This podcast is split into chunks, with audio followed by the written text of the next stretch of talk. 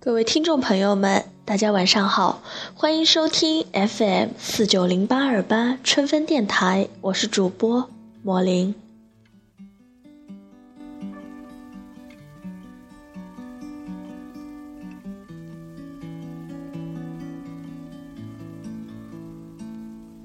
三月的烟雨飘摇的南方，你坐在。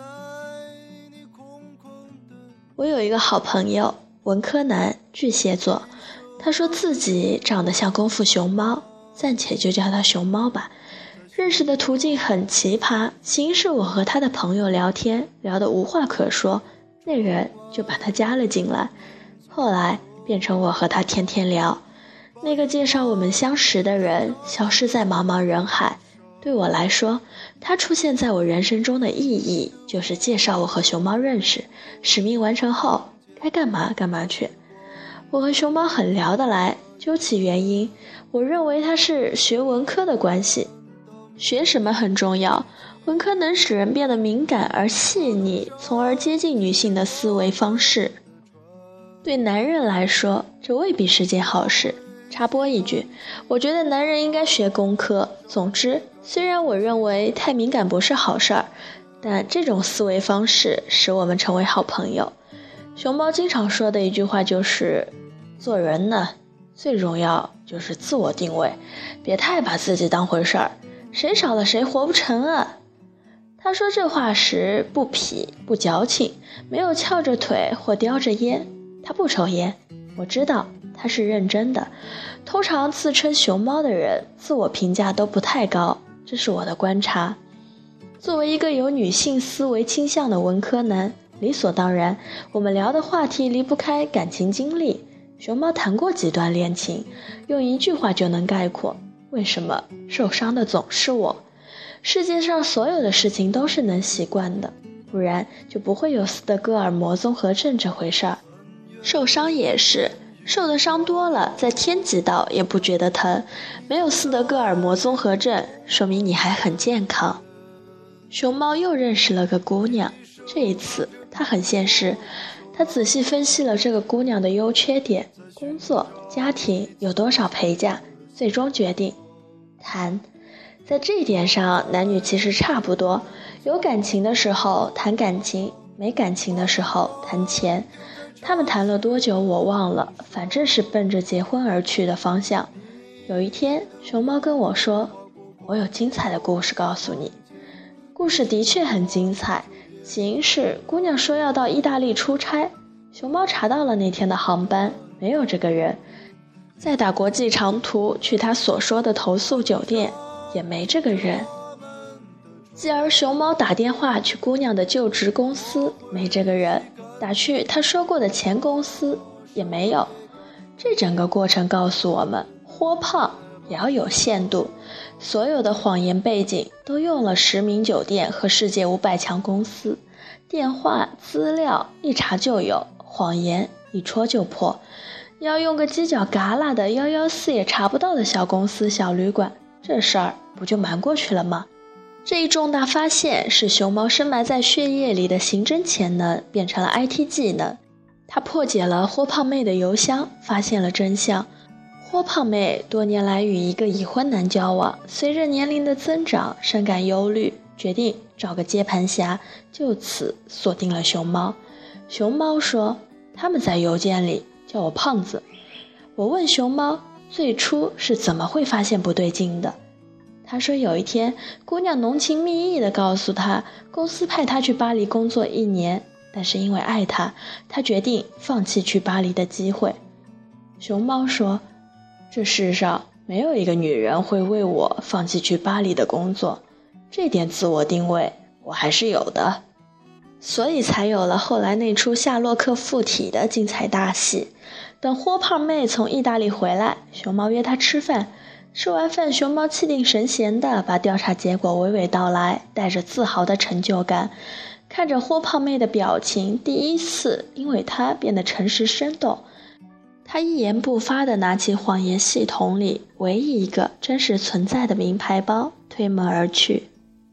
这整个事件里，熊猫的描述都是幽默逗趣，我笑得没心没肺。我认为这就是谈感情和谈钱这两种恋爱之间的区别。直到两天后，我发现他的 QQ 签名变成了“胖子也是有感情的”。原来真相只有一个。之后，熊猫又遇到了一个女孩，女孩是在朋友聚会时认识的。当时熊猫没觉得她有什么特别。聚会结束的第三天，他问朋友要了女孩的电话号码。加了他的微信，又等了三天，好友请求通过了。从霍胖妹那段经历可以看出，熊猫不是一个进击的熊猫，它是防御且戒备的。之所以变得这么进击，据他后来的话说，它长得很有安全感，不是长得安全，是它的脸部构成和表情，柔软了厚厚蟹壳下的那颗早已为麻木的心。用另一种方式来说。他身上有使他让他觉得安心与悸动同时存在的气质，其实他还没意识到，那种气质的名字叫做悲伤。有调查说，不管是外向还是内向的人，都喜欢外向的人。人们总渴望和乐观、情绪稳定的、有感染力的人在一起，连带着生命的颜色也变得和他一样丰富饱满。然而，敲响灵魂的钟声，往往不是一起在阳光下奔跑的脚步，而是阴雨天，他头发上的水珠像眼泪一样滴落。它让人觉得生命有了重量，因为要保护它，你可以撑起一片天空，没有时间再自怜自艾。它让人觉得，原来每一个人的存在都是为了成为另一个人生活里的英雄。他们像一切刚开始的恋人那样，重新拥有孩子般的好奇心和单纯的快乐。如果这是二十岁时的熊猫，除了好奇和快乐，应该还会有全情投入和不顾一切。但那是三十岁的熊猫，它是有所保留的。它试探着他的好心来平衡自己在这段感情里付出的程度。那段时间，我们聊的不多。恋爱的时候不打扰是异性朋友间必须有的正确态度。直到有一天，对话框又一次弹出，他说：“我想告诉你一个故事。”这一次他没有加“精彩”两个字。在经过最初的试探后，他们像普通的恋爱进行曲那般牵手、拥抱，然后有一天，他吻了女孩。理论上，下一步的节奏应该是相互宣誓或者展望未来，但是没有。进行曲出现了变奏，女孩说有件事要告诉他。她没有描述当时的心理活动，但就熊猫以往多年从事备胎、千斤顶、买买提的经验来说，我认为她当时的内心活动一定是丰富异常。女孩说，她是孤儿，她的父母在一场车祸中。离开了他，那一年他十四岁。他说：“如果你介意的话，我们现在就结束吧。”他打出这样一段话时，我是惊讶的。我们承认悲惨世界的存在，但总以为那样的世界和我们无关。我说：“然后呢？”我不确定熊猫是什么样的态度。那个因为一句“为了你，我放弃了巴黎的工作”就能千里追凶，直到水落石出的敏感多疑的文科男，对这样的小概率的事件有几分相信？他没有回答我，窗口却一直显示正在输入中。我一边工作一边等着，然后看到了三个字，我哭了。熊猫与女孩走到一起，他不再丈量自己的付出。他打听如何购买大病和意外保险。他说：“我没什么财产，如果有一天我离开了他，我希望给他留些什么。在他心里，有生之年都不会离开他，除非死亡。”经常有人谈到爱情与同情的区别，我见过最好的回答是：“世界上值得同情人那么多，为什么你就偏偏同情他呢？因为爱他，才会心生怜悯。”熊猫成为了陷入爱情的男人，但智商还在，没有变零。女孩问他：“你的父母会接受我吗？”婚姻就像一个计量器，加分减分。父母双亡的童年就像一道应该必对的大分题，却被扣到了底。与之一起而来的还有贫困的生活、心理是否健全，以及没有根基的社会关系，一道道题扣得他小心翼翼，如履薄冰。熊猫告诉他：“不会，他了解自己的父亲，他不会接受女孩，但他更了解自己。他抱着她，从今以后，我就是你的父母，你的家庭，你的丈夫。”他告诉我这句话时，居然没有觉得肉麻。如他所说，女孩上门以后，他的父亲就表示了反对。他们甚至还不知道女孩是孤儿，他们觉得女孩骨骼细的不健康。但熊猫知道，女孩发育的时候，她的父母已经离开了她。在熊猫纤细的文科男性格里，其实也有气壮山河的一面。这跟他的体型及小时候参加过合唱团有关。他约豁胖妹出来面谈，当着他的面摊牌这件事可以看出，逼急了，兔子会咬人，熊猫也会。每个人多少会有对抗父母和家庭的时期，多数的时候是象征性的抗议一下，以展示自己已经有了独立健全的思想人格。成熟后，比起思想人格的表现欲。更重要的是懂得了子欲养而亲不待，熊猫深知这个道理。如果有选择，没人想与至亲为敌，何况它是巨蟹座，在它没有选择，说爱都是矫情，因为他不是他的选择，他是他注定要一起携手共度人生的人。关于他和父母之间的矛盾战争，他没有多说，他不是报喜不报忧的男人。只是有些油，报给谁都没用，能做的只有默默承受。转折以一种谁都想不到的方式悄无声息的到来。熊猫病了，一张张化验单，一个个等待出报告的日子。父母不再反对女孩到家里来探望熊猫，他们打开门，看到女孩胆怯的笑容，会侧身让到一边，留出让她进来的通道。女孩给熊猫削水果，她做不来饭，她只会这个。她安慰熊猫说：“不可能有坏结果，因为她已经把所有的坏运气都用光了。她不相信每一个爱他的人都会有厄运。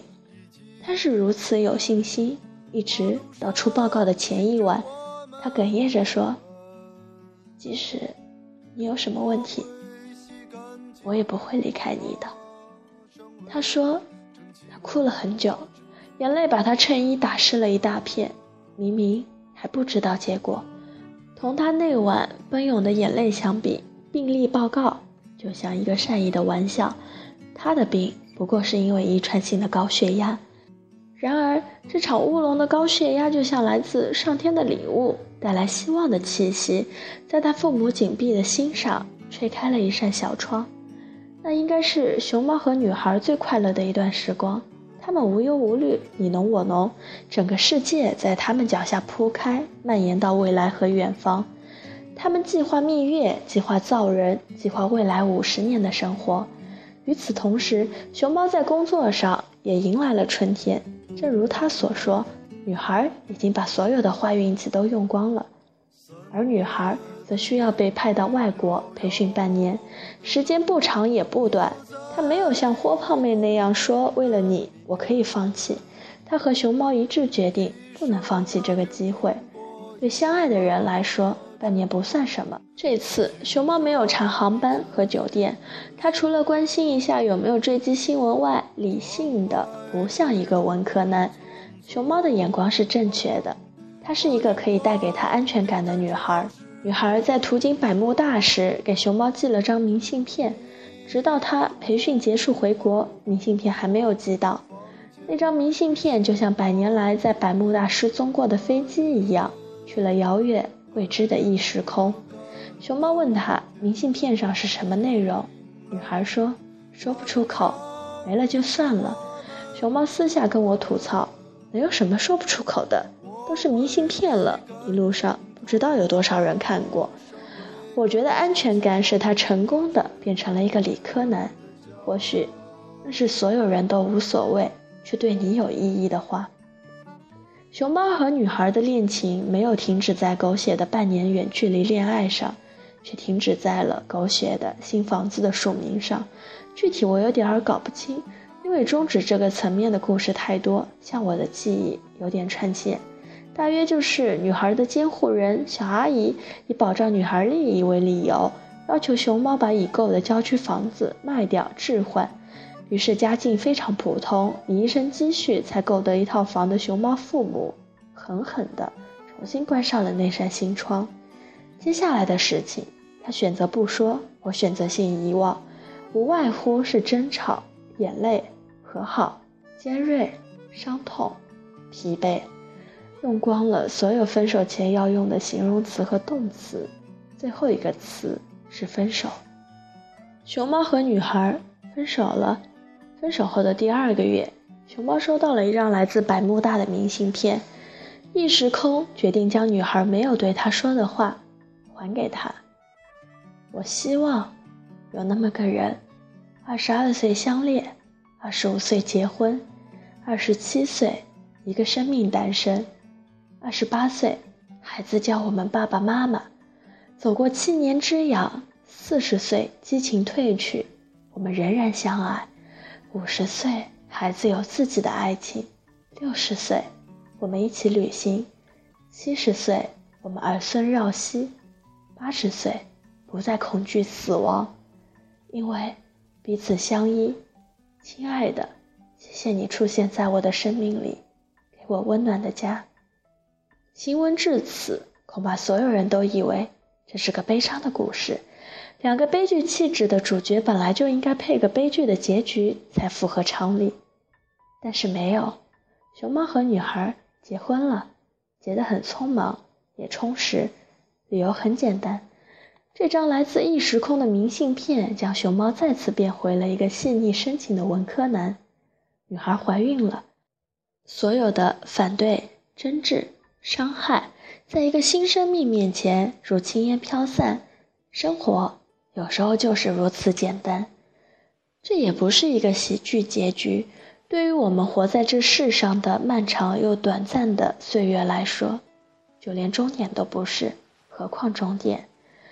阴晴圆缺，悲欢离合，没有人能预测明天的交通灯是红是绿。然而，真相只有一个：这一刻。他们很幸福。吹过来，我的心也被暖开。风从海面吹过来，阳光洒满金色的爱。风从海面吹过来，空中飘散海鸟的呼唤。风从海面吹过来，你的裙角在风中摇摆。你说你在北方。等着我到来，所以我背上行就离开。你说你那边鲜花还在开，所以我要去看。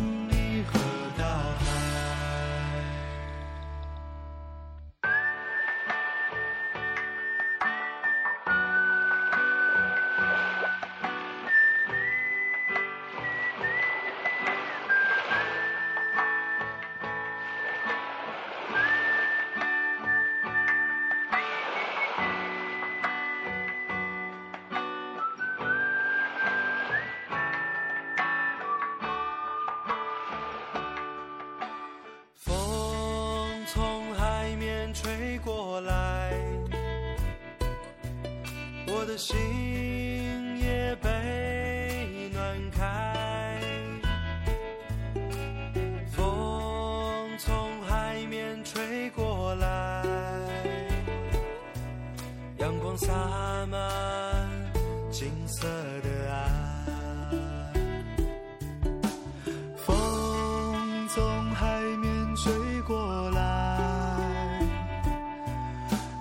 消散海鸟的呼唤，风从海面吹过来，你的裙角在风中摇摆。你说你在北方等着我背上行囊就离开。你说你那边鲜花还在开，所以我要去看。